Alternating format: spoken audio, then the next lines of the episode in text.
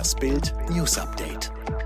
Es ist Mittwoch, der 17. Februar und das sind die Bild meldungen am Morgen. Scholz haut in Moskau auf den Tisch. Stars gegen Krebs. Mickey Krause berichtet über seine Schockdiagnose. Kanye West schenkt Ex Kim Kardashian am Valentinstag Pickup voller Rosen. Es war sein bisher mit Abstand heikelster Termin als Bundeskanzler. Olaf Scholz auf Krieg- oder Friedenmission in Moskau. Bild ist mit dabei. Kurz nach der Landung ein erstes kleines Hoffnungszeichen. Ein Sprecher des russischen Verteidigungsministers kündigte den Rückzug einiger Soldaten von der Grenze zur Ukraine an.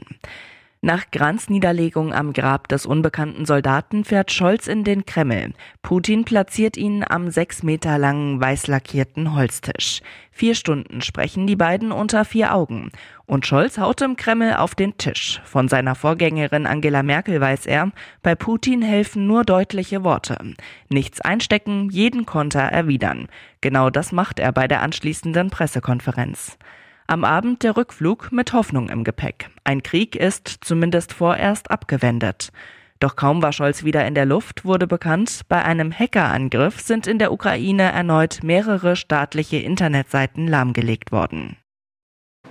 Gesundheitsminister Lauterbach will mehr Macht bei der Bewältigung der Corona-Krise. Konkret will er RKI-Chef Wieler das Recht entziehen, über Fristen für den genesenen oder geimpften Status selbst zu entscheiden.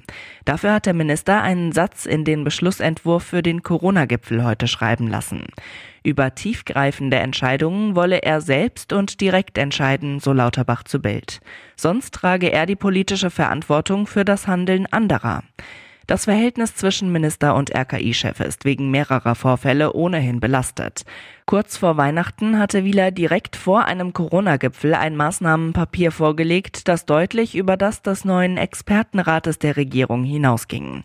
Er verkürzte die Fristen für den Verfall des Genesenenstatus.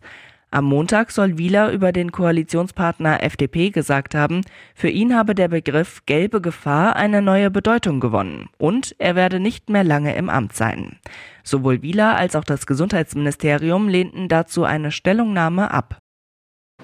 Sie bestellten Champagner und tranken Gift. Zur tragischen Shampoosause in einem Restaurant im Bayerischen Wald, bei der ein Gast starb und sieben weitere vergiftet wurden, gibt es nun erste Ermittlungsergebnisse. Nach Bildinformationen geht die Staatsanwaltschaft davon aus, dass Drogenschmuggler statt Champagner flüssiges Ecstasy, MDMA, in die drei Liter Flaschen füllten und diese dann aus Versehen den Weg in das Restaurant La Vita fand. Wir gehen davon aus, dass flüssiges MDMA in extrem hoher Konzentration in die Flaschen eingefüllt wurde, sagt Weidens leitender Oberstaatsanwalt Gerd Schäfer zu Bild. Das waren keine Drogen, das war Gift. Derzeit werde überprüft, wo oder von wem die Flasche manipuliert wurde. Die tödliche Droge soll schon länger in der Flasche gewesen sein. Am Boden befanden sich 100 Gramm kristalline Abbauprodukte. Nach dem Erfolg der ersten Staffel schickte Vox seine Reality-Doku Showtime of My Life Stars gegen Krebs am Abend in die zweite Runde. Hier machen sich Promis nackig. Ihre Mission, möglichst vielen Menschen Mut machen, zur Vorsorge zu gehen. In der Show stellten sich unter anderem Ballermann-Star Mickey Krause, Handballlegende Michael Roth und Schauspieler Olli P. der Herausforderung. Unter den wachsamen Augen von Let's Dance-Juror Joachim Lambi wurde die Choreografie für eine Strip-Show eingeübt und an der Stange getanzt. Außerdem posierten die Jungs als heiße Feuerwehrmänner für einen Kalender. Wie wichtig die Vorsorge ist, wurde beim Schockmoment der Doku deutlich. Während des Check-ups vor laufender Kamera wurde bei Mickey Krause ein Tumor an der Blase entdeckt.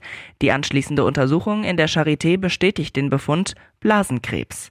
Am Finaltag konnte er seinen Jungs aber mitteilen, er werde operiert, der Tumor ist im Grunde ein Polyp, der wird entfernt, es sieht viel besser aus als ursprünglich gedacht.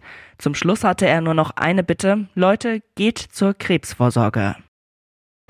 Am Valentinstag fuhr Kanye West ganz schwere Geschütze auf. Er ließ seiner Ex Kim Kardashian ein Auto voller Rosen vor die Tür fahren.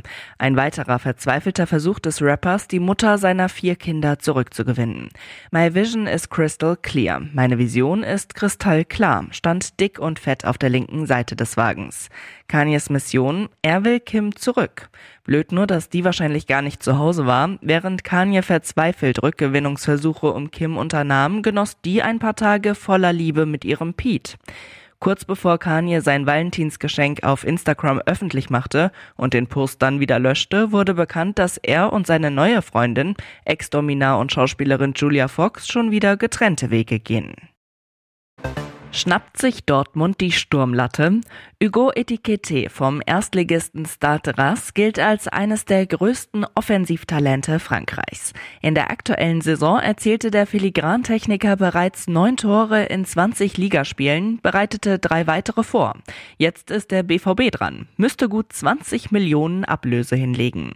Neben Borussia baggern auch Newcastle United, Chelsea und Paris Saint-Germain an Frankreichs U21-Nationalspieler, der einen Vertrag bis 2024 hat. Mit Newcastle war sich Rass in der Winterpause schon über einen Wechsel einig, doch der Transfer scheiterte, weil Ekitike selbst ein Veto einlegte. Alle weiteren News und die neuesten Entwicklungen zu den Top-Themen gibt's jetzt und rund um die Uhr online auf Bild.de.